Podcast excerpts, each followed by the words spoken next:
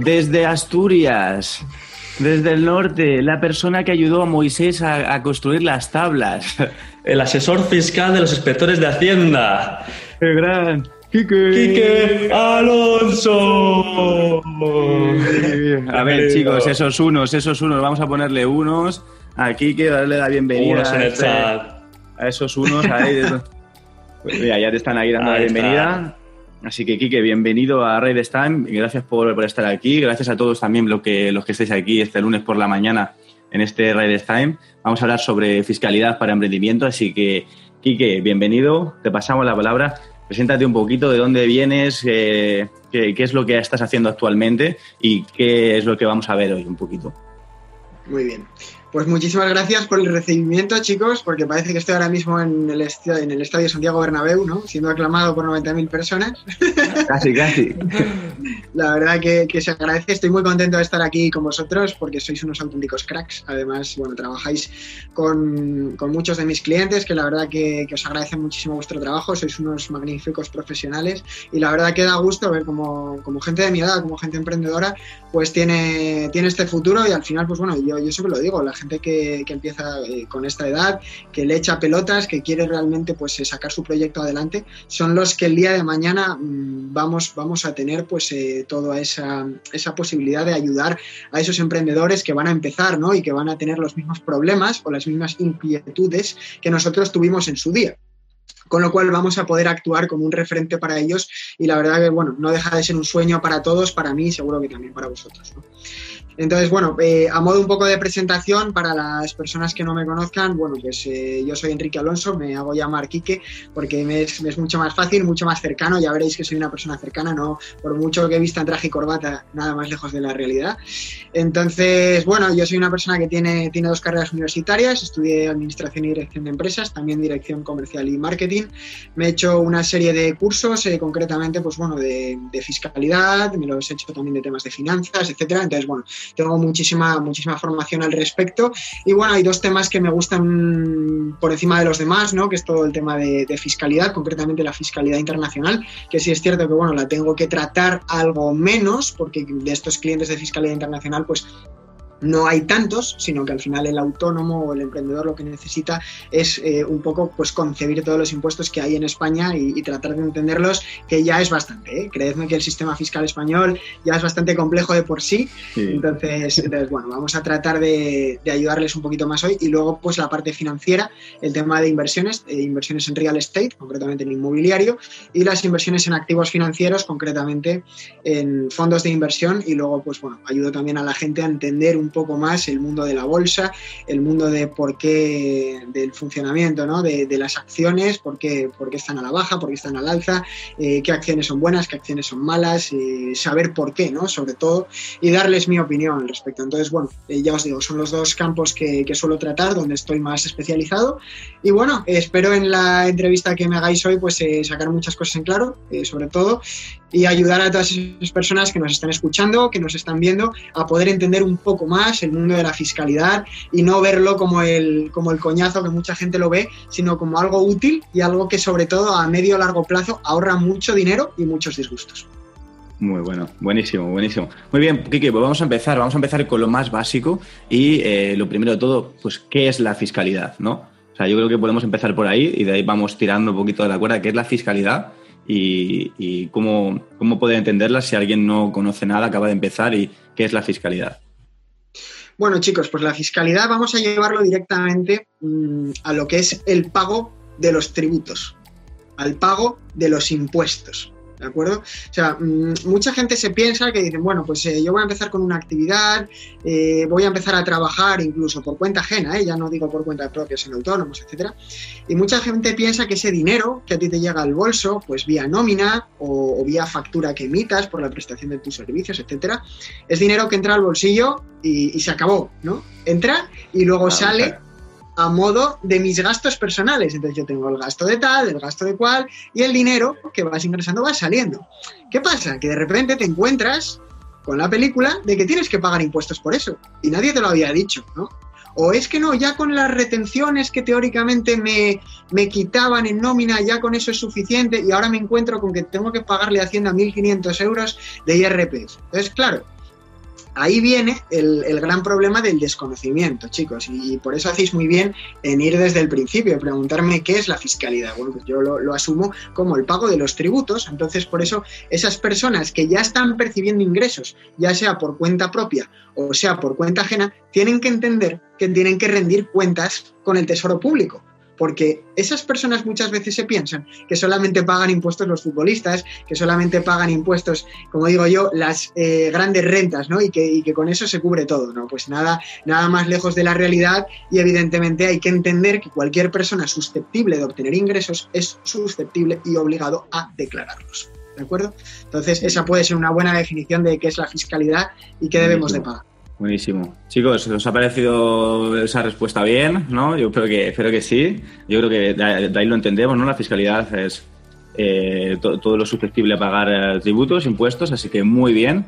Víctor, ¿tú, guay? Buenísimo, genial. De hecho, estoy que, que hay gente a las 7 de la mañana en Buenos Aires viendo este directo. Ah, sí, jolín, pues que se han despertado, madrugado para verlos, así que gracias Enzo. Y vale, comentabas que la fiscalidad es el pago de esos tributos. Entonces, para ir un poquito más allá, ¿qué tributos hay que pagar en función de qué situación esté cada uno? Vale, pues vamos a irnos o vamos a tratar de analizar los tres impuestos más importantes del sistema fiscal español. ¿vale? Hay muchos, hay muchos tributos, también temas de tributos locales, eh, tema de aduanas, etcétera, pero no nos vamos a meter con eso porque es demasiado complejo. ¿no? Entonces, ya que vamos a explicar a las personas desde la base en qué consiste la fiscalidad y todo lo que conlleva, pues vamos a intentar eh, hacerles entender en cómo funcionan esos tres impuestos más importantes del sistema fiscal español. El primero de ellos es el impuesto sobre la renta de las personas físicas, el IRPF. ¿vale? El segundo de ellos es el impuesto sobre sociedades, es decir, aquel impuesto que grava la renta obtenida por las sociedades mercantiles, por ejemplo, sociedades anónimas o sociedades limitadas. ¿Y cuál es el tercero de ellos, pero no menos importante? Y de hecho es para mí, desde mi punto de vista, el más complejo de todos, el IVA, el impuesto sobre el valor añadido. Bien, los dos primeros, el IRPF y el impuesto sobre sociedades, como sabréis, o si no os lo digo yo, son impuestos directos. ¿Por qué? Porque graban directamente la renta obtenida por el contribuyente. Entonces, un beneficio obtenido por una sociedad, por ejemplo, de 10.000 euros, tiene que tributar a raíz del 25%. ¿De acuerdo? El tipo eh, que se utiliza para el impuesto sobre sociedades. También es cierto que es aplicable el tipo del 15% cuando las empresas son de nueva creación, pero hay que cumplir una serie de requisitos para poder gozar de esta reducción en el tipo de gravamen. ¿Bien? ¿Qué más? Nos metemos en el IRPF. El impuesto sobre la renta de las personas físicas es más difícil que el impuesto sobre sociedades. ¿Por qué? Porque incluye muchísimas cosas, ¿no? Y porque así como el impuesto sobre sociedades hablamos de un tipo fijo del 25%, en IRPF hay personas que tributan sus rendimientos o sus rentas desde un porcentaje muy reducido hasta un porcentaje máximo, en muchos casos del 48%. ¿De acuerdo?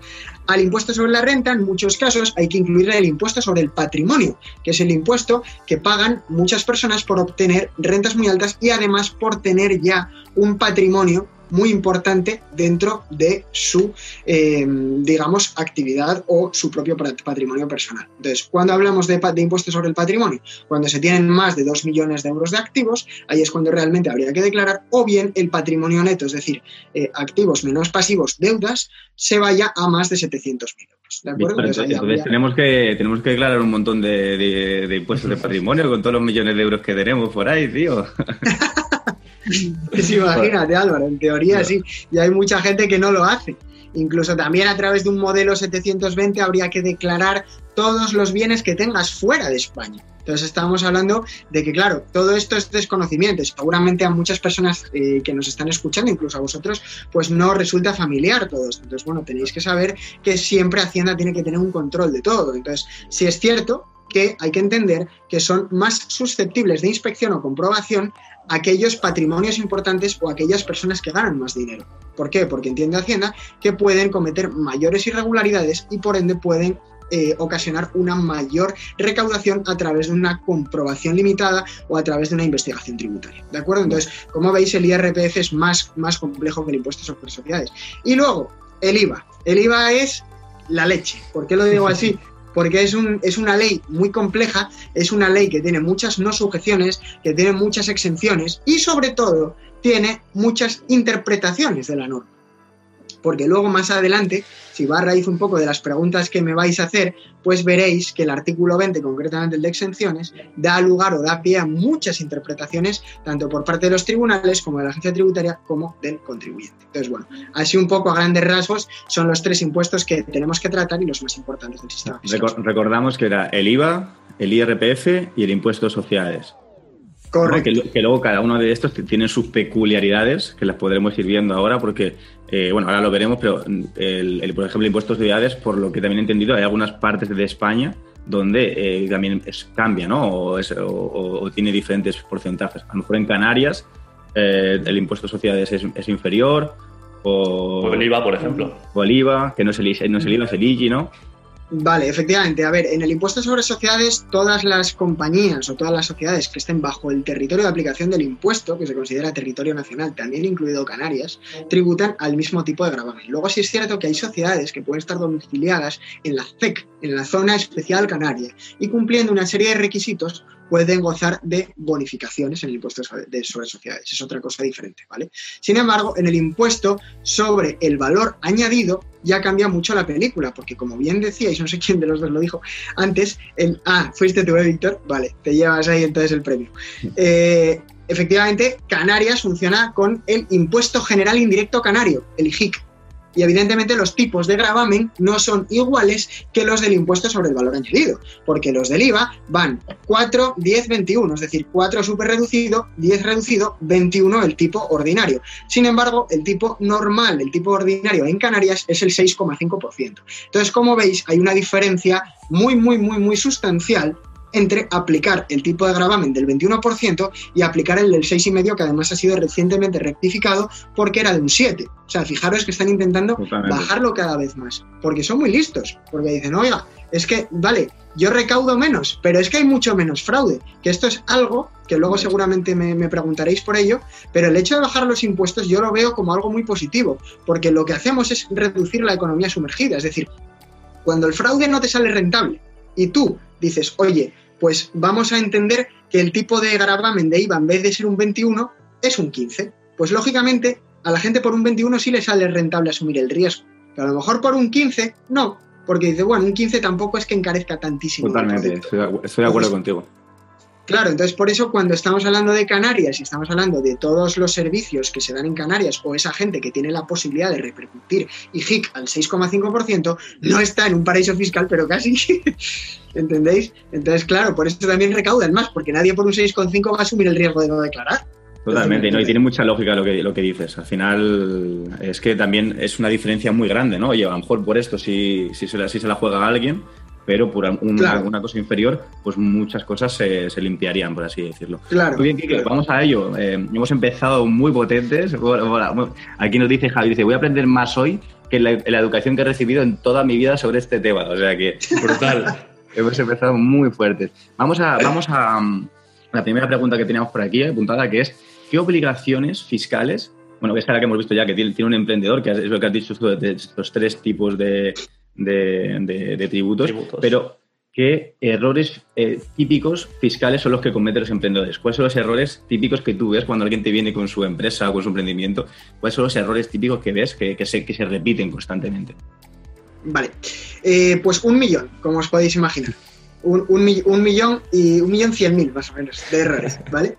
Pero nos vamos, nos vamos a uno, a uno básico, y este es denominador común en todas las personas a las que asesoro, asesoré y asesoraré, ¿vale? Que es el desconocimiento. El desconocimiento aquí es el mayor de los problemas, chicos. ¿Por qué? Como os decía al principio de la entrevista, el hecho de desconocer cuáles son los impuestos del sistema fiscal español y sobre todo cuáles son los que tenéis que aplicar a vuestra actividad empresarial o profesional, es lo que ocasiona muchísimas, muchísimas, muchísimas contingencias fiscales. ¿De acuerdo? Entonces, muchas veces me llega una persona, o yo he tenido muchos casos de estos, que se pone en contacto conmigo, recomendados por otros clientes, me digan, oye, aquí que tengo este problema.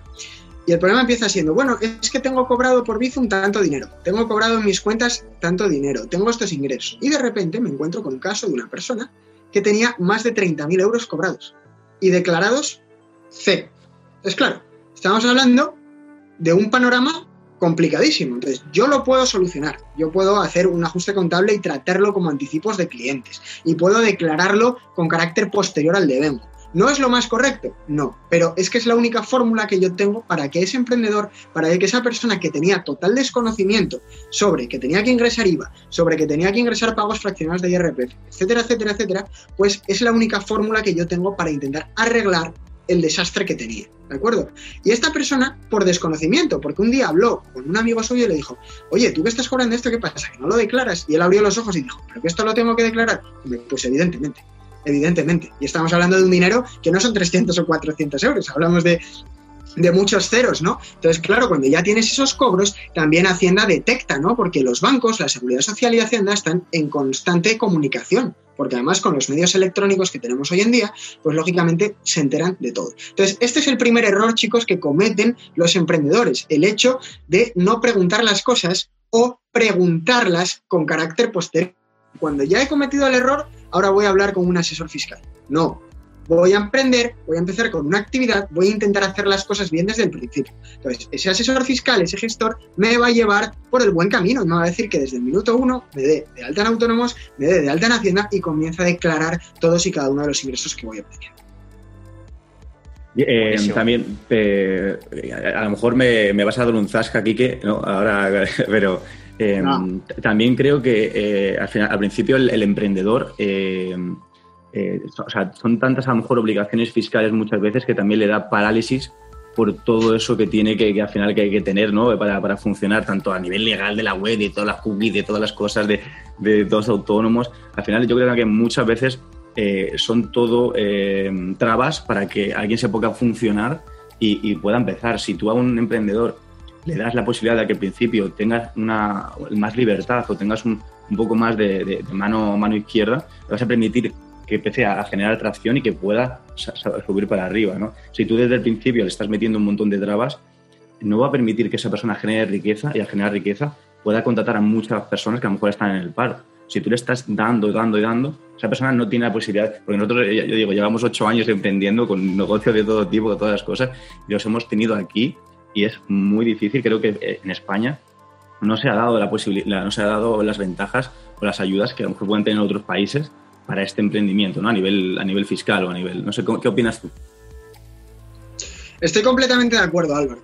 Eh, la verdad que nos ponen muchísimas trabas, incluso hasta hace muy poco tiempo para darse de alta en autónomos era una auténtica odisea. Que si vete a la comisaría de policía a activar el DNI electrónico, que si ahí date de alta en certificados para poder obtener el certificado y una clave PIN y a su vez ese de alta en autónomos y tal, un fregado del carajo. Entonces, claro, evidentemente, si entrando a la web de la Seguridad Social fuera tan fácil como dar un clic, meter un número de cuenta y darte de alta con una fecha en autónomos, lo haría mucha más gente. Estamos completamente de acuerdo ahí, Álvaro. Pero también te digo una cosa, en contraposición a ello.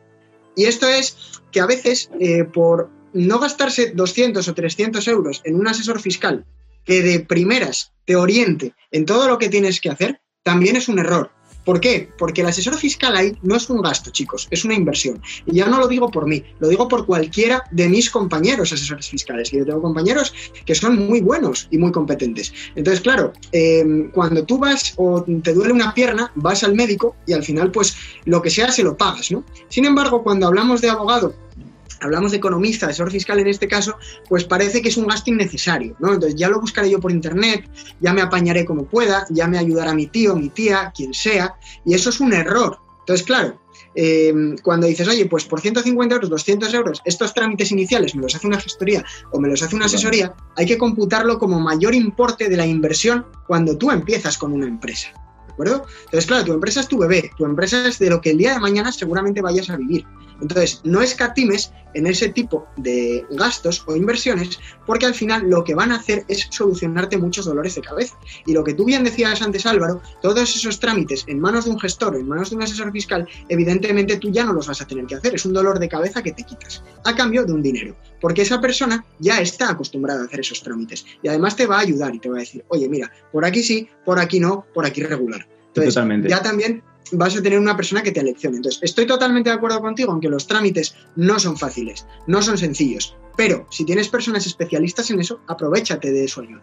Y estoy contigo porque nosotros al principio, como el emprendedor de siempre, el, hombre orquesta, nosotros queríamos hacer todo al final y te das cuenta de que, de que no, de que es que eh, cada uno está especializado en una cosa y es el coste de oportunidad que tienes tú de tu tiempo, de tener que hacer todo eso, es mucho mayor de que tú te dediques a lo que tú eres bueno, a lo que sabes hacer y que puedas delegar todo eso. Entonces, ostras, te quitas un montón de, de, comeduras de cabeza, de dolores de cabeza, pudiendo delegar en alguien, alguien profesional que te, digamos, que lo, ves todos los días y que, como, eh, como bien has dicho ahora, esto, esto y esto, y vas a, y vas a funcionar. Muy bien, Kike, muy bueno, muy bueno. Perfecto, siguiente pregunta, Viti, ¿quieres ir tú con ella? Dale, vale. Lanzo preguntita muy clave. ¿Cuándo hacerse autónomo? ¿Es aconsejable darse de alta aún sin llegar a un mínimo en cuanto a ingresos? Cuéntanos. la pregunta del millón. Eso es. La estás esperando ya, ¿eh? Te la sabías ya. Esta, esta, me la han hecho entre 600 y 700 veces, calculo, más o menos. Pero bueno, aquí estoy para ayudaros y para eh, aclarar todas estas dudas. Vamos a ver. Tenemos que entender que para empezar, el criterio de autónomos que sigue la seguridad social no siempre es el mismo que siguen los tribunales que dictan sentencias al respecto. ¿Qué quiero decir con esto? Bueno, pues que muchas personas me preguntan, oye, Quique, he facturado tanto, ¿debo de darme de alta en autónomos? Bien. Yo os voy a decir cuál es el criterio que adoptan los tribunales, concretamente el Tribunal Supremo en su última sentencia, y cuál es el criterio que adoptan las diferentes entidades provinciales de la seguridad social al respecto. Entonces, ¿qué dice el tribunal concretamente? Dice, bueno, pues aquella persona que no tenga una actividad recurrente o habitual, ¿vale? Y por recurrente o habitual se entiende aquella persona, aquella persona que factura con carácter anual más de 13.300 euros, que es lo que se considera el salario mínimo interprofesional, si esa barrera no la supera, se entiende que la actividad no es habitual o recurrente. Con lo cual, cuando no hay habitualidad o recurrencia, entiende el tribunal que no es necesario que esa persona se dé de alta en autónomos. Pero, pero, sí es obligatorio darse de alta en Hacienda. Recordad, recordad que a para todas las personas que nos están viendo y que nos verán, que una cosa es el estamento de la seguridad social y otra cosa es el estamento de Hacienda son completamente diferentes. En seguridad social es donde tú cotizas para, lo que el día de mañana va a ser tu pensión. O si te pasa algo, ¿de quién vas a cobrar? De la seguridad social. Por eso tienes que cotizar. Sin embargo, tributar es otra cosa. Tributar es lo que entregas a modo de impuestos al Estado.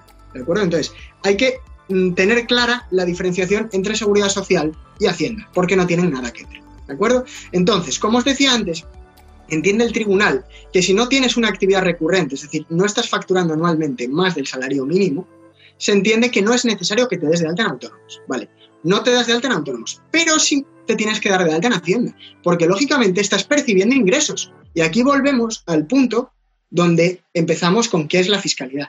¿Estoy obteniendo ingresos? ¿Estoy obteniendo un rendimiento de la actividad económica? Bien, pues tengo que tributarlo, con lo cual yo tengo que fiscalizar esas facturas que he emitido durante el año.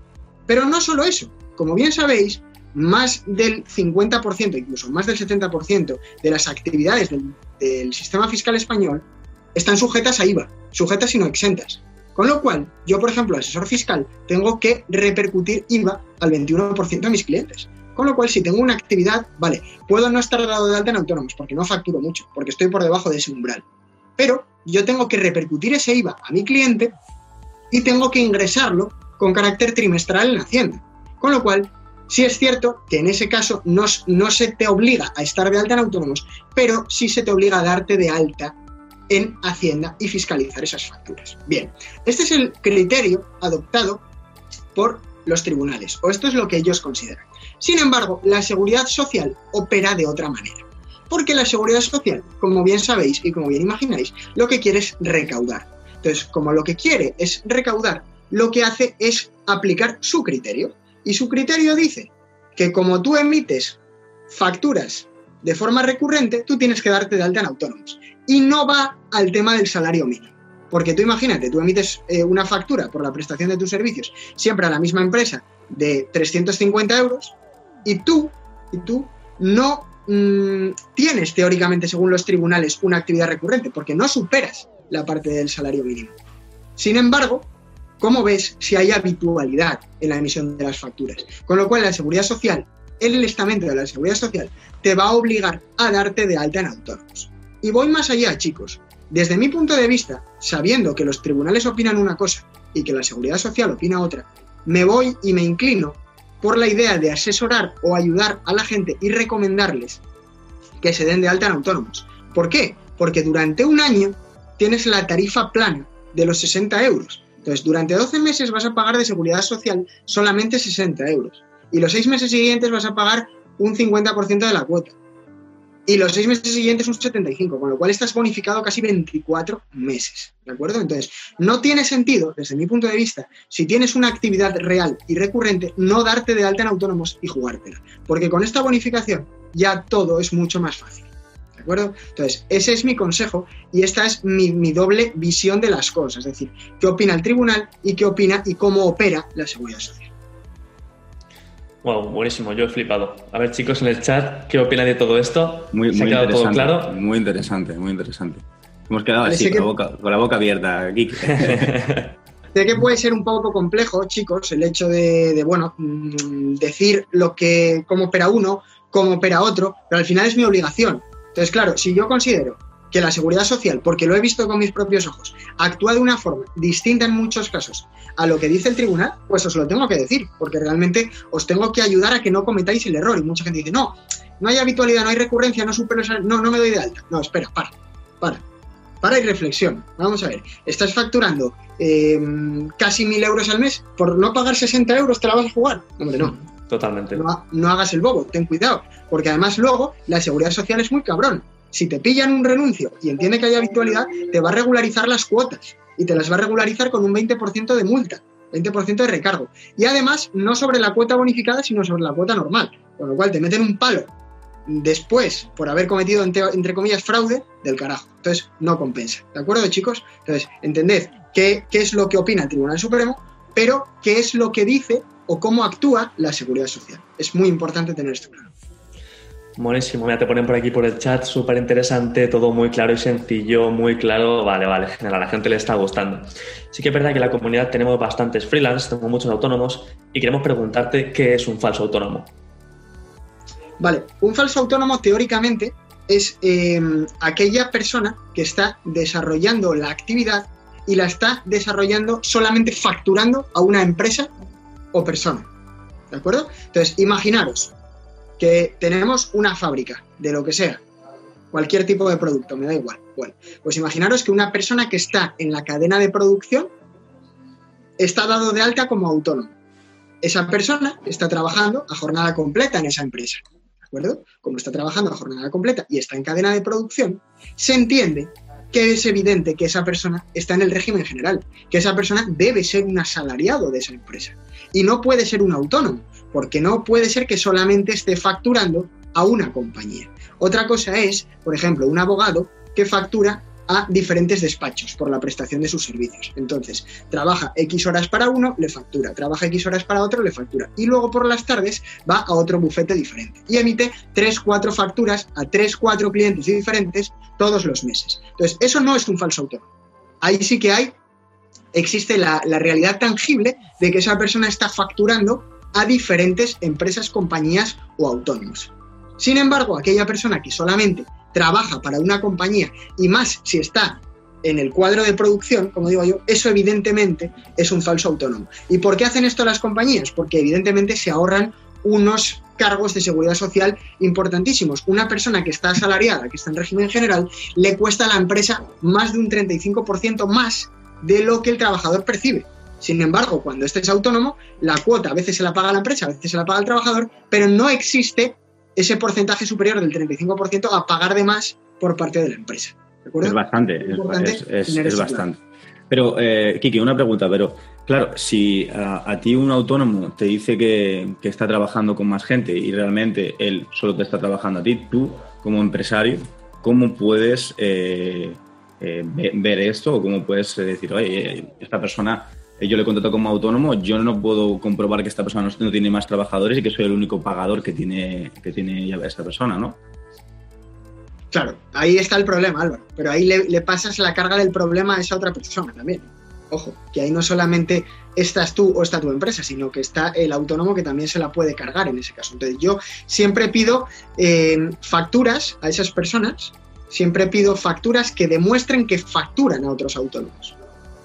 ¿Vale? Entonces, si esa persona a ti te ha dado unas pruebas falsas y se ha inventado facturas, si a ti te mete un pleito o te denuncia, por lo menos ya tienes la comunicación fehaciente de haberte puesto en contacto con él para solicitarle las facturas que acreditaban que emitían facturas o prestaban servicios. Has silenciado, Quique. Te has silenciado ahora. Perdonad, es que, es que justo me están llevando al teléfono a veces y es que lo estoy, lo estoy haciendo desde, desde el móvil, ¿vale?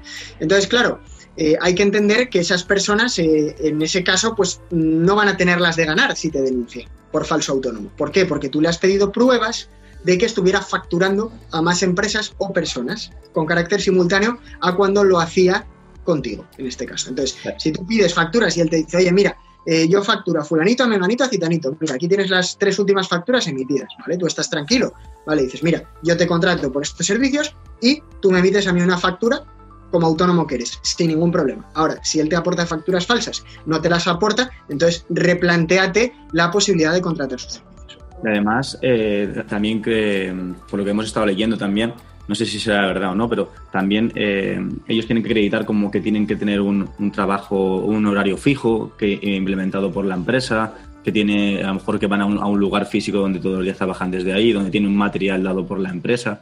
O sea, cosas que hacen que sean más un, trabajo, un trabajo fijo que una persona que tenga un horario disponible para que trabaje cuando quiera, que se pueda pillar las vacaciones cuando quiera, que no tenga que dar esas eh, respuestas, ¿no? que no tenga esas obligaciones y que, se vea esa, eh, que pueda trabajar como autónomo y que no depende de, la empresa. Eso es, tal cual. Al final el hecho de, tener horario fijo al final genera dependencia. Entonces, eh, si tú tienes un horario fijo en una compañía, evidentemente eres dependiente de esa compañía y como tal deberías de estar asalariado y asegurado en el régimen general. Pero es lo que os decía, chicos, al final las compañías tratan de huir de eso. ¿Por qué? Porque al final no es lo mismo un contrato laboral que un contrato mercantil. Y ya no solo por el coste de seguridad social que implica un contrato laboral y tener que pagar una nómina, sino por la responsabilidad o, como digo yo, el amarre a la empresa. No es lo mismo un contrato mercantil que lo rompes de hoy para mañana y se acabó la relación entre nosotros, acreedor-cliente, cliente-acreedor, y sin embargo, una persona que está asegurada en régimen general, que tiene una nómina y está cotizando como tal, está en mi empresa amarrada y tiene unos derechos como trabajador. Como tú bien decías, Aloro, derecho a vacaciones, luego derecho a baja, si es que pues, se coge la baja por cualquier razón. Entonces, claro, ya está asumiendo muchos más derechos a título laboral de los que está asumiendo una persona con la que tienes una relación mercantil. Entonces, por eso también las empresas tienden a contratar eh, autónomos, muchas veces falsos, pero claro, cuando tienes una inspección de trabajo se te cae el pelo. Entonces, claro, hay que ser muy consecuente con lo que se hace y hay que analizar muy bien cuando eh, una persona que te está prestando servicios realmente puede ser autónomo o cuando realmente debería de estar en régimen general. Buenísimo, Quique. Yo te quiero preguntar una cosilla y es que tenía entendido que un falso autónomo es alguien que percibe más de un 75% de sus ingresos de una sola empresa. Entonces, en el caso de que perciba dinero de dos empresas, pero sea un 80-20, ¿sería un falso autónomo?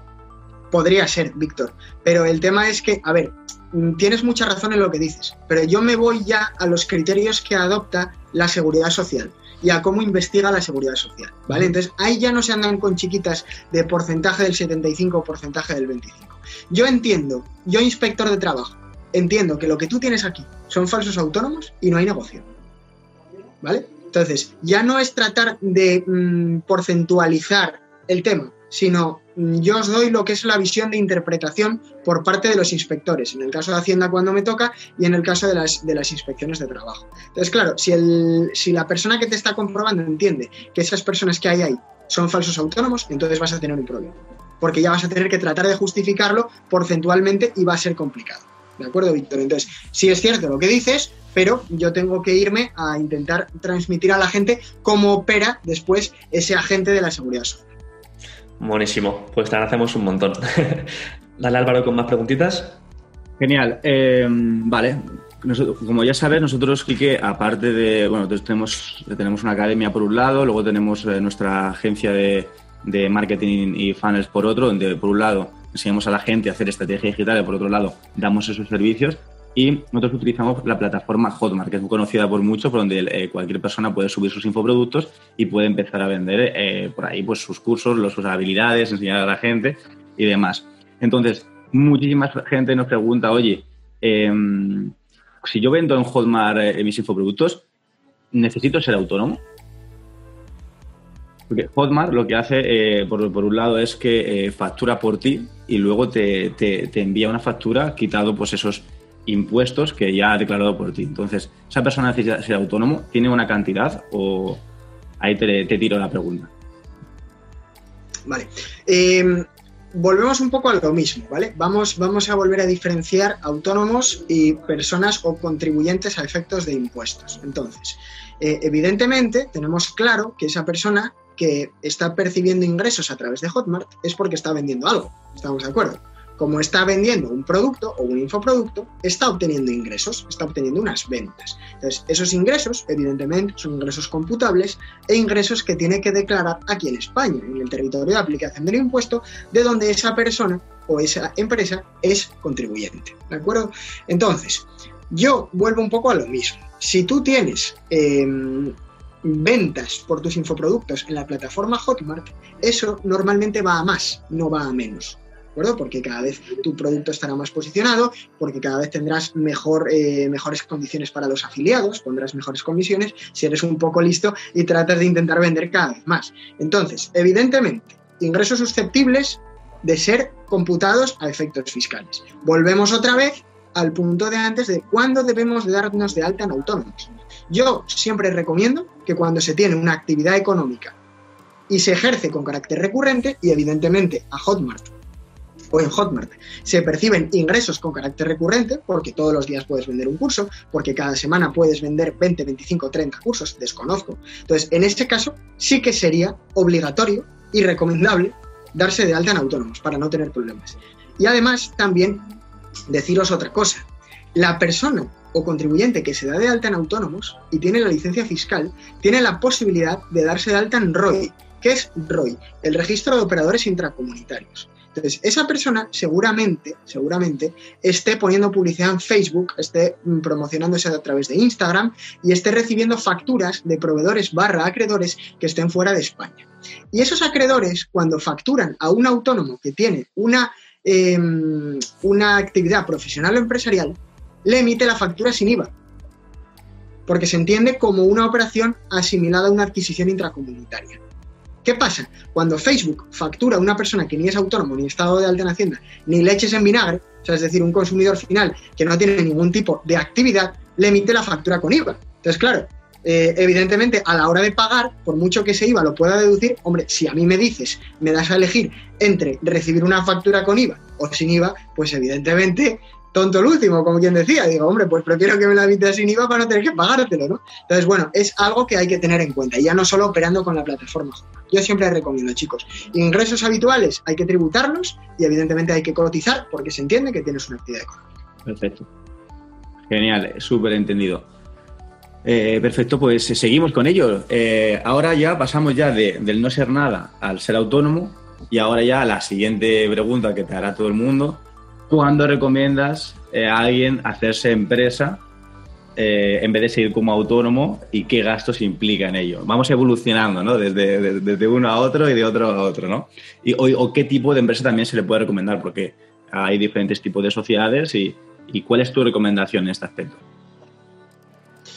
A ver, esto es un tema también muy controvertido, ¿vale? Y esto depende, esto es la, contestación más gallega que os puedo dar. Depende mucho de muchas cosas y de muchas variables, porque en la ecuación que a mí me sale igual a este cliente le interesa hacer una sociedad limitada o anónima, hay muchas variables en esa ecuación, ¿de acuerdo? Entonces no es, pago muchos impuestos, me voy a hacer una sociedad. Ojo, cuidado, ¿vale? Entonces, Vamos a ir poco no, No, es solo monetaria, sino eh, también es de responsabilidad, ¿no? Sí, sí, correcto, correcto. Ahí, ahí, ahí va yo ahora, Álvaro, efectivamente.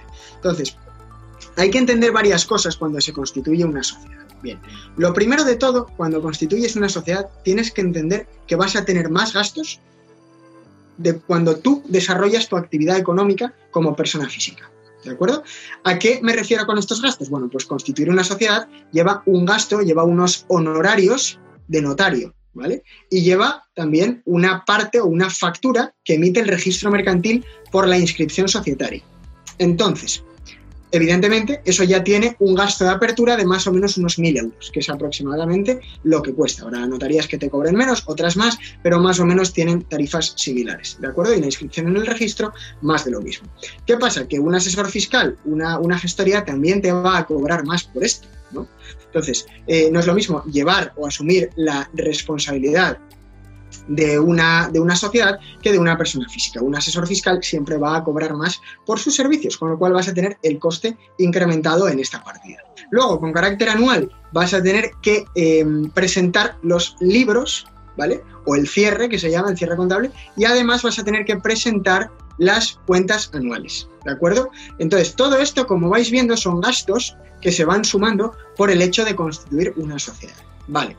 Nos metemos con el tema de la responsabilidad, como bien tú antes decías, Álvaro. Bien, la responsabilidad, eh, cuando se constituye una sociedad, se limita al capital aportado o, en su defecto, al patrimonio que tenga esta sociedad. ¿De acuerdo? Entonces, cuando se derivan contingencias, se derivan deudas y tú eres persona física, entonces tú asumes la responsabilidad solidaria con todo tu patrimonio de esas deudas o contingencias, ¿de acuerdo? Sin embargo, cuando tienes una sociedad, limitas esa responsabilidad al capital aportado, ¿vale? O en su defecto, como os decía, al patrimonio que tenga la propia sociedad mercantil.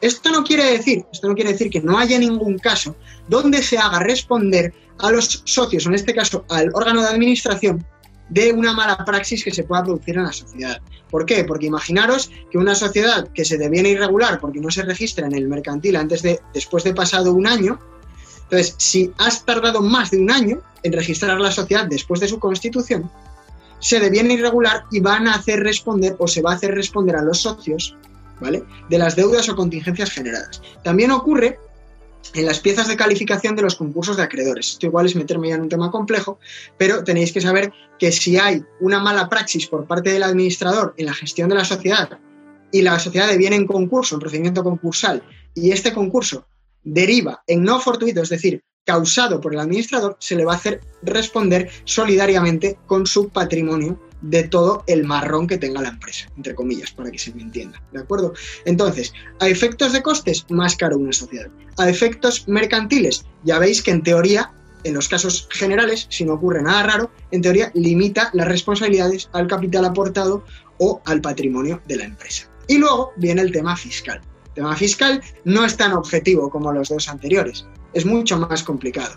Y por eso hay que estudiar cada caso y hay que entender que a unas personas les interesará y otras no. ¿De acuerdo? Entonces, cuando tú ya empiezas a tener una facturación importante, empiezas a tener unos costes y sobre todo empiezas a tener una estructura de empresa, ahí ya te puede interesar hacer una sociedad.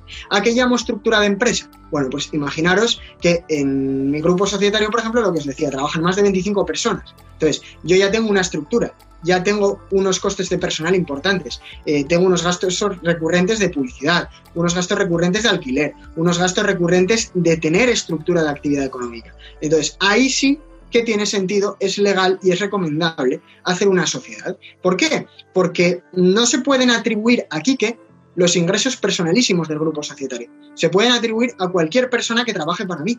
Porque vosotros, por ejemplo, si sois mis clientes, vais a tratar no solo conmigo, sino con otra persona que haga la contabilidad. Y esa persona va a prestaros un servicio, no solamente soy yo. Entonces tiene sentido hacer una sociedad porque realmente hay estructura de actividad económica. ¿De acuerdo? Otra cosa es, por ejemplo, que es ilegal, y de aquí ya lo cuento, aquellos futbolistas o aquellas grandes personalidades que han hecho una sociedad para canalizar sus ingresos por derechos de imagen. Y esto es ilegal. ¿Por qué? Porque si os fijáis, esos ingresos derivados de los derechos de imagen son personalísimos. Si ese futbolista o ese deportista o esa persona influyente no existiera, no se obtendrían esos ingresos por derechos de imagen. ¿De acuerdo? Entonces, ¿qué sentido tiene hacer una sociedad con el padre, la madre, el vecino y fulanito? Ninguna. Ninguna, porque se ve que es claramente sin motivo económico válido y se hace solamente para obtener una rebaja impositiva. Entonces, en ese caso, Hacienda te coge y te dice, no, estos ingresos son personalísimos y bien te atribuyes un 75% a tu IRPF o bien no constituyes una sociedad y lo metes todo a tributar en tu renta, que es como deberías de hacer. Y las grandes multas y los grandes disgustos de los futbolistas han venido por ahí. Y muchos casos los conocéis, no puedo dar nombres, pero bueno, salen en la televisión. Con lo cual viene todo por ahí. Entonces, hacer o constituir una sociedad tiene que haber un motivo económico válido, tiene que haber una realidad de estructura empresarial y a partir de ahí ya se puede empezar a constituir una sociedad. Que por ejemplo, sois, imaginaros, eh, dentistas, trabajáis dos personas, dos socios. ¿Vale? Si vosotros no estáis, evidentemente la actividad no se puede hacer. Entonces, en esos casos donde se quiere hacer una sociedad al 50%, lo que se hace, lo que se hace es constituir la sociedad, pero atribuir el 75% del beneficio operativo que genere la sociedad a los dos socios. Entonces, en ese caso, pasa la mayor parte del beneficio de la sociedad a tributar en el IRPF de los socios, porque teóricamente es más caro. ¿De acuerdo? Entonces, así es un poco la idea, os acabo de dar mucha información, pero entiendo que es fundamental para entender que cada caso es un caso, cada caso hay que estudiarlo y a veces te puede compensar hacer una sociedad y a veces no.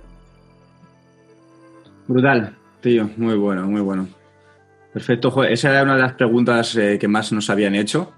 Y bueno, aquí he estado viendo algunos comentarios que nos dicen, oye, eh, Kike, ¿cómo puedo trabajar contigo a, nivel online? O sea, ya te están pidiendo trabajo por aquí, o sea que les está gustando mucho, mucho. sí, em, hombre. vamos a ver también más preguntitas que nos van haciendo por aquí. Eh, yo que tengo por aquí más, aparte de eh, eh, lo que has estado comentando también antes, de cómo gestionar el dinero, ¿por qué lo, que más, lo que has dicho más que nada antes, ¿no? de tener una cuenta para, para esos impuestos, ¿no? ¿Qué tips darías para esa gestión para alguien que está empezando? Algo básico, ¿no? Oye, pues mira, lo más básico que puedes empezar para ir haciéndolo bien puede ser tener varias cuentas y hacer esto y esto. ¿Qué, varios consejos, dos, tres consejos básicos de, de gestionar el dinero podrías, podrías darnos? Vale. Pues esto, como os imagináis, también es algo que me suelen preguntar mucho, cómo puedo optimizar la gestión de mi tesorería. Y esto es fundamental. Yo os voy a dar un dato aquí que la verdad que os va, os va a asustar un poquito, por no decir otra palabra más fuerte, pero es el hecho de que el 80% de las empresas de nueva creación o los autónomos cierran sus puertas antes del quinto año. Y esto es muy grave. ¿Y sabéis por qué es esto? Es principalmente en la mayor parte de los casos por una falta de planificación. Porque no están con nosotros en la gestión del marketing. También. También que si estuvieran con vosotros estoy seguro que optimizarían las campañas, optimizarían sus ventas, sus embudos, todo. O sea, que, que les iría mejor 100% seguro. El tema, es, el tema es, Álvaro, que también hay que entender que ya no es solo vender el producto, que vender el producto es fundamental, es un 50% del trabajo. Hay que saber gestionar. El 50% de una empresa sólida es la gestión, el otro 50% es la venta. Es decir, si eres un crack vendiendo, pero eres nefasto gestionando, tu empresa va a hacer aguas por todos los lados. Y va a llegar un momento que sí, ingresas, pero no, no, estás gestionando tus costes, no estás gestionando tu tesorería y tienes un desorden del carajo. Con lo cual acabas quebrando por desorden. Y al revés, evidentemente, un tío que es muy bueno gestionando, pero no le vende un curso a nadie, pues lógicamente Mm, más de lo mismo, poco futuro a medio largo plazo, ¿de acuerdo? Entonces, por eso las compañías y las empresas han de ser sólidas en, las dos, en los dos aspectos. Entonces, vosotros, ¿dónde entráis? Tema de marketing, pues en la parte de las ventas. Sin vuestro trabajo sería imposible que, que un autónomo pudiera vender, pudiera optimizar su cifra de negocios y por ende lo pasaría mal. Pero también, sin la parte de gestión, sería imposible que ese empresario tuviera futuro a medio y largo plazo, ¿de acuerdo? Entonces, ¿qué os puedo recomendar a todas las personas que nos estáis viendo? Bueno, pues que no solamente tengáis una cuenta. Eh, una cuenta es desorden. Una cuenta es todo entra por ahí, todo sale por ahí. Ya, pero ¿qué es lo que entra y qué es lo que sale? Esto es lo que se llama la gestión de los flujos de caja, la gestión de la tesorería. Y esto es algo que tengo muy clave en el, curso que acabo de sacar de gestión empresarial, donde hablo de esto, que también es, es fundamental. ¿no? Entonces, la gestión de la tesorería, ¿cómo la podemos llevar de la forma más optimizada posible? Bueno, pues yo siempre recomiendo abrir tres cuentas. La primera de ellas es la cuenta ordinaria, es decir, cuenta de ingresos barra cobros y de gastos barra pagos. Es decir, todos los ingresos, imaginaros, de una suscripción o de una membresía que tengo em, en todo mi proyecto online, pues los meto por ahí, los domicilio ahí. Es decir, todos los cobros de los clientes están entrando en esa cuenta. Los gastos o pagos también salen de esa cuenta. Es decir, gasto un dinero en unos acreedores que me prestan servicios, un asesor fiscal, eh, un trafficker, eh, una persona que, me ayuda a maquetar publicaciones, etcétera, etcétera, etcétera. ¿no? Son gastos. Pues todos esos acreedores cobran, evidentemente. Entonces, tienen que cobrar de esa cuenta donde se están obteniendo los ingresos. Una segunda cuenta, ¿para qué? Para impuestos. ¿Por qué? Porque muchos de vosotros, de los que nos estáis viendo, tendréis una actividad, y si no la tendréis a futuro, que, em, por la que emitiréis facturas con un 21% de IVA. Entonces, ese IVA tenéis que asumir que no es vuestro, es dinero del Estado, es dinero de España, y ese dinero, por ende, hay que ingresarlo con carácter trimestral. ¿Qué pasa? Que la gente suele asumir que ese 21% que repercute al cliente es suyo y lo va metiendo toda la cuenta. Entonces, cuando luego eh, Hacienda te lo quita con carácter trimestral, tienes la sensación de que te han metido un castañazo bestial y que no te has planificado. y que, te, y que te has y que te has dejado que te has dejado dinero aquí y no sabes por qué entonces has incurrido en gastos que seguramente o inversiones que no podías contando con ese dinero del IVA entonces claro hay que entender que hay que tener una segunda cuenta donde cada vez que emitas una factura a tu cliente vas pasando un 21% y un 21% y así vas nutriendo esa cuenta. Entonces, ¿qué pasa? Que cuando llega la liquidación trimestral, tú tienes el dinero guardado en la cuenta. ¿De acuerdo? Entonces, no hay problemas porque ya sabes todo el dinero disponible que tienes en la cuenta madre, tanto para gastar como para invertir. ¿De acuerdo? Y luego, una tercera cuenta, que sería una cuenta de ahorro. Es decir, si tienes una actividad susceptible de obtener ingresos y por ende flujos de caja importantes, pues no solamente tengas una segunda cuenta con dinero para impuestos, sino ten una tercera cuenta para ahorrar. ¿Por qué? Muchas empresas ahora con este tema del COVID no tenían remanente, no tenían margen de seguridad, han tenido que cerrar y como no tenían nada online, se han quedado sin tesorería y muchas de ellas han quebrado. ¿Por qué? Porque no se habían percatado de lo importante que es ahorrar a nivel empresarial, porque muchas veces nosotros ahorramos a nivel personal, todo muy guapo, intentamos meter hasta, hasta dinero en, una hucha con la forma de un cerdito, ya, sí, todo eso está muy bien, pero es que hay que entender que las empresas también, también son seres vivos. Entonces, hay que darles de comer y hay que entender que ese remanente tiene que quedar en una cuenta. Entonces, si todos los meses tenéis la capacidad o la posibilidad de ahorrar 200 euros, 50 euros, 3.000, me da igual, en función de las posibilidades que tengáis, id dejándolo en una cuenta. Porque dentro de 5 dentro de 10 años os vais a encontrar que tenéis un remanente en esa cuenta bestial, vais a ganar en tranquilidad, vais a ganar en orden y sobre todo vais a tener a los bancos detrás apoyándoos para financiaros operaciones, porque saben que tenéis ese remanente ahí. Sin embargo, si ese dinero en vez de estar en la cuenta de ahorro está en la cuenta madre, ese dinero después de 10 años no está ahí. Dale, esto, esto ha sido espectacular.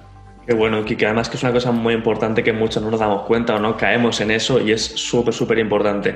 También te voy a preguntar, Kike, ¿tienes tú alguna preferencia en cuanto a bancos? Si hay que crearse tres cuentas, pero algún banco preferido que tengas tú. Sé que tienen diferentes diferencias en comisiones, en ventajas, pero a ver tú qué nos puedes decir de esto. Vale, esta también es una pregunta que me suelen hacer bastante y hombre, yo por ejemplo en el grupo empresarial nosotros trabajamos con dos bancos, concretamente BBVA y Sabadell, porque entendemos, uno, que el BBVA es uno de los grandes, lógicamente por capitalización bursátil, por, por, lo que sea, por internacionalización, por diversificación de productos, por servicio, por todo. Pero además el Banco Sabadell. El Banco Sabadell, desde mi punto de vista, es el banco más infravalorado que hay en el territorio nacional. ¿Por qué? Porque da un servicio espectacular, porque apoyan muchísimo al cliente y además siempre van a hacer lo mejor para ti. O sea, o al menos esa es la percepción que yo tengo. Y no miran por el balance del banco, sino que miran realmente por el cliente. Y ya lo digo, o sea, yo no soy, yo soy agente de BBVA y ya veis cómo hablo de Sabadell. Yo una de mis cuentas, concretamente la cuenta de ahorro, la tengo en Sabadell. Entonces, si me tengo que quedar con tres entidades, ¿dónde las puedo dejar? Bueno, pues Santander, evidentemente, que es el, el como digo yo, el, el, santo grial de los bancos o el Titanic de los bancos, pues eh, sería, por ejemplo, la cuenta ordinaria. Luego, la cuenta de ahorro la podéis tener en Sabadell y la cuenta de impuestos en BBVA que además tiene la parte del click and pay que se llama, que es la posibilidad de eh, aplazar los impuestos. ¿Vale? Que a veces hay gente que con mala organización y tal intenta salvar las cosas a través de aplazar los impuestos. Es que sepáis que eso se puede hacer tanto en, en Hacienda a través de pedir aplazamiento con un 3,75% de interés o se puede hacer en el banco que en BBVA incluso hasta 20.000 euros te aplazan sin intereses. ¿De acuerdo? Entonces, bueno, es muy interesante tener diferentes bancos. ¿Y por qué también diferentes bancos y no solo en uno? ¿Por qué? Porque a la hora de financiar tenemos la posibilidad de que tres grandes bancos se peleen por darnos la operación. Entonces yo tengo estos, estos casos muy en el día a día de los clientes. Entonces, imaginaros un cliente que quiere comprar un bajo de 200.000 euros y tiene en la cuenta madre 100.000, en la cuenta de impuestos 20.000 y en la cuenta de ahorro 80.000 euros. Pues los tres bancos se van a pegar por dar financiación a ese cliente, porque tiene histórico en los tres bancos y los tres bancos ven que es solvente. Entonces, lógicamente, lógicamente, pues mm, va a ser más fácil que rebajes el tipo de interés, porque al final uno te va a dar una oferta, el otro va a ir a la baja y el otro va a ir a la baja. ¿De acuerdo? Entonces, por eso es tan importante también esta parte, no solo para la gestión de la tesorería. Qué bueno. Además te preguntaban por aquí, ¿qué opinas tú del N26, de estos nuevos bancos que están saliendo como Revolut, N26? Sí, he visto varios, varios clientes me han preguntado por ello. Bueno, eh, a ver, yo soy de la vieja escuela, chicos, y el hecho de ser de la vieja escuela a mí me da mucha más confianza tener mis fondos en el banco, en un banco solvente, que yo conozco que es solvente, el Banco Santander cuántos años lleva ahí arriba, el Banco BBVA cuántos años lleva ahí arriba, sí, muchos me podéis decir, no, es que ahora en bolsa están desplomados y todo eso, bueno, vale, sí, pero al final los bancos siguen siendo los mismos, los balances que, se, que sigan presentando eh, son bastante positivos, los equipos gestores eh, siempre son buenos y además están en continua actualización. Entonces yo prefiero un banco con histórico y además entendiendo que el IBAN está en España, porque hay veces que me he encontrado varios clientes que dicen, no, es que en Revolut, por ejemplo, solamente me puedo dar de alta fuera, con un IBAN de fuera. Entonces, claro, yo no sé hasta qué punto el Fondo de Garantía de Depósitos cubre ese dinero que está fuera. Entonces, claro, mm, yo a mí me da mucha más confianza, en mi humilde opinión, poder abrir las cuentas en estos bancos que ya están consolidados. No quiero decir, ni muchísimo menos, que estos bancos N26 o Revolut sean malos, ni muchísimo menos, que estoy seguro que el día de mañana van a ser entidades sólidas y muchas personas van a trabajar con ellos. Pero a mí, si me das a elegir, prefiero quedarme con Zidane que con Ansu Fati. O sea, por llevarlo a un, a un símil futbolístico. Buenísimo. Te ponen por aquí, crack, Enrique. Vale, y como preguntita entonces, ¿cómo hago yo para mover ese dinero entre mis tres cuentas? Yo todo lo que ingreso va a la cuenta de ingresos, pero luego, ¿qué porcentaje llevo a la de IVA y qué porcentaje llevo a la de ahorros? Vale, pues va en función de lo que tú ingreses, Víctor. Es decir, eh, si tú, por ejemplo, has obtenido unos ingresos de 100 y un IVA de 21, trata de llevar ese 21 a esa cuenta. Porque sí es cierto que luego cuando se te haga la declaración trimestral no te van a quitar 21, te van a quitar menos. ¿Por qué? Porque hay que entender que facturas de acreedores llevan IVA soportado. Entonces, al llevar IVA soportado, a la hora de liquidar, si tú tienes IVA repercutido a tus clientes 100, pero has soportado de tus acreedores 30, la liquidación que vas a tener que pagar a Hacienda es 70, porque se trata, con el impuesto sobre el valor añadido, que sea un impuesto neutro e indirecto. Es decir, que no te ocasione un agravio a efectos de tesorería. Es decir, todo lo que pagues de IVA lo vas a poder deducir a cuenta de todo lo que ingreses y repercutes. Vale, en la de ahorro entonces, ¿cuánto pondrías? Quizá un 10%, un 5%, un... No hablaría en porcentajes, Víctor. No hablaría en porcentajes porque eso igual eh, ocasiona cierta tensión al empresario. Decir, joder, es que tengo que meter todos los meses un 10% aquí. No. Me iría a lo que tú seas capaz. O sea, a la, la cuenta de ahorro tiene que ser algo muy subjetivo. Es decir, ¿cuánto soy capaz de ingresar este mes? No tiene por qué ser siempre 50 euros, o 3.000 euros, o 1.000 euros, no. Puede ser algo completamente subjetivo, es decir, vamos, este, este mes me han ido bien las cosas, venga, voy a meter un poquito más, voy a meter 1.000 euros. Eh, este, este mes las cosas no han ido bien, no he conseguido vender muchos infoproductos, he tenido más gastos de lo habitual, no sé qué, no sé cuánto, bueno, pues voy a meter 100. La cosa es que todos los meses el contribuyente o la persona esté comprometido a ahorrar dinero. Entonces, tan importantes son los 50 cuando vas muy, muy, muy fastidiado a los 1000 cuando estás en auge. Entonces, siempre tener un dinero para ingresar en esa cuenta de ahorro, para que cada vez crezca más. Y sobre todo, hacerla indisponible. Hacerla indisponible. ¿De acuerdo? Vale, vale, vale, buenísimo, buenísimo, Kike. Vale, quedan algunas preguntillas, pero vamos a ir cerrando ya en breves. Vamos a ver alguna por aquí que había, que está también muy, está muy de moda ahora, lo del el autónomo este nómada, este emprendedor nómada que va por el mundo, pasando por diferentes países y no cotiza en ningún país, ¿o cómo funciona esto? a ver, yo siempre digo, yo siempre digo, eh, me voy a, los criterios ¿no? de, la, de, la, fiscalidad y de la cotización. Entonces, eh, se entiende que tú eres residente en un país. Teóricamente tú tienes que ser residente en un país, tienes que tener esa residencia y por ende esa residencia fiscal cuando estás facturando. Porque tiene que haber un país donde tú estés declarando tus rendimientos. ¿De acuerdo? Entonces, por ejemplo, eh, un autónomo, imaginaros español, que reside en España efectos fiscales, pero eh, gran parte del año se tira viajando, pues en Italia, en Alemania, en Estados Unidos, porque va allí a ver a hacer negocios, a ver a clientes, a ver a acreedores o a ver a nuevos inversores para su proyecto, lo que sea, ¿no? Esa persona hay que entender que es residente en España, porque el resto de ausencias se consideran como viajes o ausencias esporádicas, con lo cual, cuando resides más de 183 días en España, en territorio de aplicación del impuesto, o bien por criterios subsidiarios, por ejemplo, que tengas la mayor fuente de ingresos aquí en España, o bien tu cónyuge e hijos no separados eh, residan en España, pues entonces se te considera contribuyente aquí. Con lo cual tienes que cotizar, como os decía antes, en seguridad social en España y además tienes que tributar por todas tus rentas mundiales obtenidas en España. No solamente las que obtengas en territorio de aplicación del impuesto, sino las que obtengas fuera. ¿De acuerdo? Imaginaros un tenista como Rafa Nadal que está viajando constantemente, ¿no? Entonces eh, gana un Roland Garros y el ingreso donde lo obtiene, en Francia. ¿Vale? Pero es que él tiene que tributar por todas sus rentas mundiales en España. A veces ya de Francia el premio sale con una retención y se considera tributación definitiva, pero a veces no. Entonces, por eso os digo que hay que entender que ese autónomo nómada, como vosotros lo llamáis, pues tiene que tener una residencia fiscal y tiene que tener una residencia social a todos los efectos. Vale, Kike, buenísimo. Yo creo que ya hemos contestado la gran mayoría de preguntas, todavía alguna por ahí, pero es que podemos estar aquí días y días contestando y nunca se acaban. Mucha información ahí, sí, sí. Ha sido increíble, ¿eh? la verdad que ha sido muy valioso todo lo que, lo que, nos, lo que nos has comentado. Eh, para cualquier persona que está empezando, esto es oro, es oro, todo, ha, respondido un montón de cosas, es muy valioso, nosotros lo sabemos, por eso te damos las gracias. Creo que todos los que estamos aquí vamos a darles esos unos, unos aquí para, para, que, para darles las gracias por este rato que ha pasado, porque eh, está hasta arriba de, cosas aquí que se ha, se, ha, querido venir con nosotros un ratito aquí a aportarnos ese valor. Cuéntanos un poquito, Quique, eh, sobre lo que tienes entre manos. Has hablado sobre un infoproducto que tienes sobre este tipo de cosas. Eh, luego también si alguien eh, necesita también contratar servicios de asesoría como los que tienes, cómo puede hacerlo. Pues cuéntale un poquito a la gente cómo puede contactar contigo, cómo puede seguir en, esa, en este avance de esta temática que, que nos has explicado hoy y dale caña. Genial, gracias chicos. Eh, bueno, pues nada, a toda la gente que nos está viendo, decirles que, bueno, un poco mi, fuente de contacto suele ser Instagram, donde ahí tengo pues un perfil corporativo que además está en reestructuración y ya esta semana pues empiezo a darle muchísima más caña y a daros muchísima más información de la que incluso con carácter previo os venía dando. Con lo cual, bueno, en el Instagram Kiki Alonso Ruiz Sánchez, yo no sé si eso lo podéis poner vosotros chicos ahí en el chat para que la gente lo vea.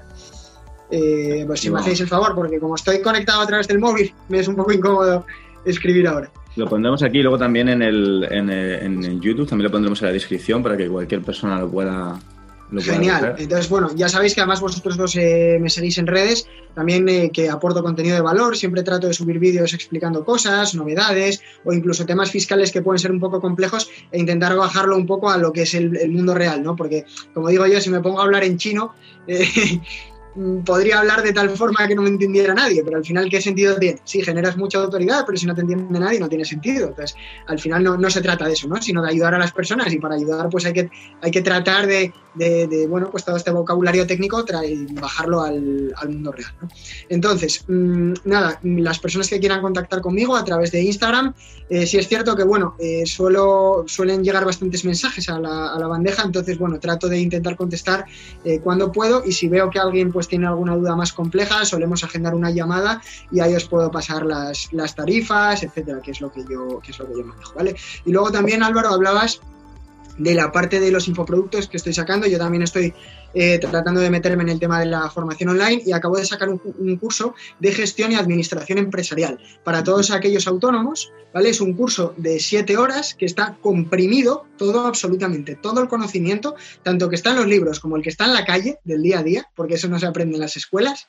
Está todo comprimido en un curso de siete horas. ¿De acuerdo? Entonces, si hay alguien que, le interese, bueno, ya sabéis eh, por lo que habéis visto cómo, cómo me explico, cómo trato de transmitir las cosas. Si os ha parecido interesante, os gusta, pues también a través de de mi Instagram, en el link que tengo en mi bio, podéis acceder y, bueno, pues por un precio razonable poder adquirir ese curso de gestión empresarial donde explico todo este tema, todo este tema de gestión de tesorería, IRPF, IVA, impuestos sobre sociedades, temas de autónomos, seguridad social, costes salariales, eh, bueno, pues eh, un montón de cosas, son, son 11 módulos diferenciados y bueno, ahí tenéis muchísima información y estoy seguro que, os puede ayudar muchísimo en vuestro emprendimiento y sobre todo para que no cometáis esos errores que comete mucha gente y que incluso yo al principio cometí.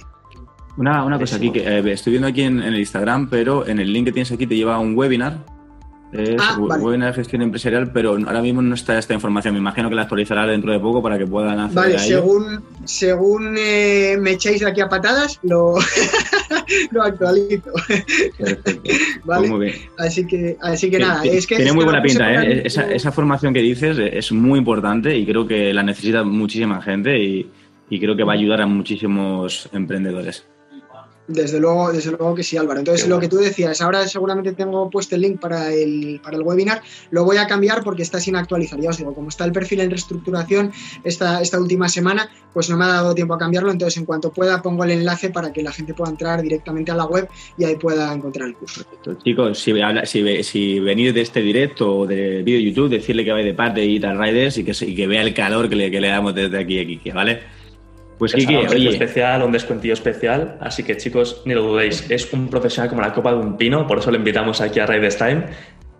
Ha sido de esas personas que cuando hablas con ellos te, quedas con la boca abierta y dices, madre mía, eh, yo quiero esto, quiero ir, eh, quiero en la carrera, quiero ir con el Ferrari y, aquí tenemos a Kike, que es el Ferrari número uno. Así que Kike, muchísimas gracias, pasa una buena semana, vamos a por ello. Chócala ahí, Coño, aquí. aquí todo el mundo de casa, el ahí, está. Y a darle mucha caña. Pues nada, muchísimas gracias por vuestra invitación, por vuestros comentarios tan positivos. Me alegro de que le haya gustado a la gente, sobre todo que le haya parecido interesante, que bueno, también muchas personas lo puedan ver con carácter de diferido y bueno, pues cualquier duda que tengan ya sabéis de dónde, dónde encontrarme. Y si no, a través de Álvaro y Víctor, estos super cracks, también podéis contactar conmigo. Así que nada, muchísimas gracias por haberme invitado a vuestro espacio, chicos. Es un, es un placer. Y nada, eh, a vuestra disposición para cualquier otro quizás más específico que podamos hacer en un futuro o que os pueda ser relevante, ¿vale? Así que nada, muchísimas gracias por todo y nos vemos pronto. Un abrazo, un abrazo Hasta luego. Nos vemos. Cuidaros, chao.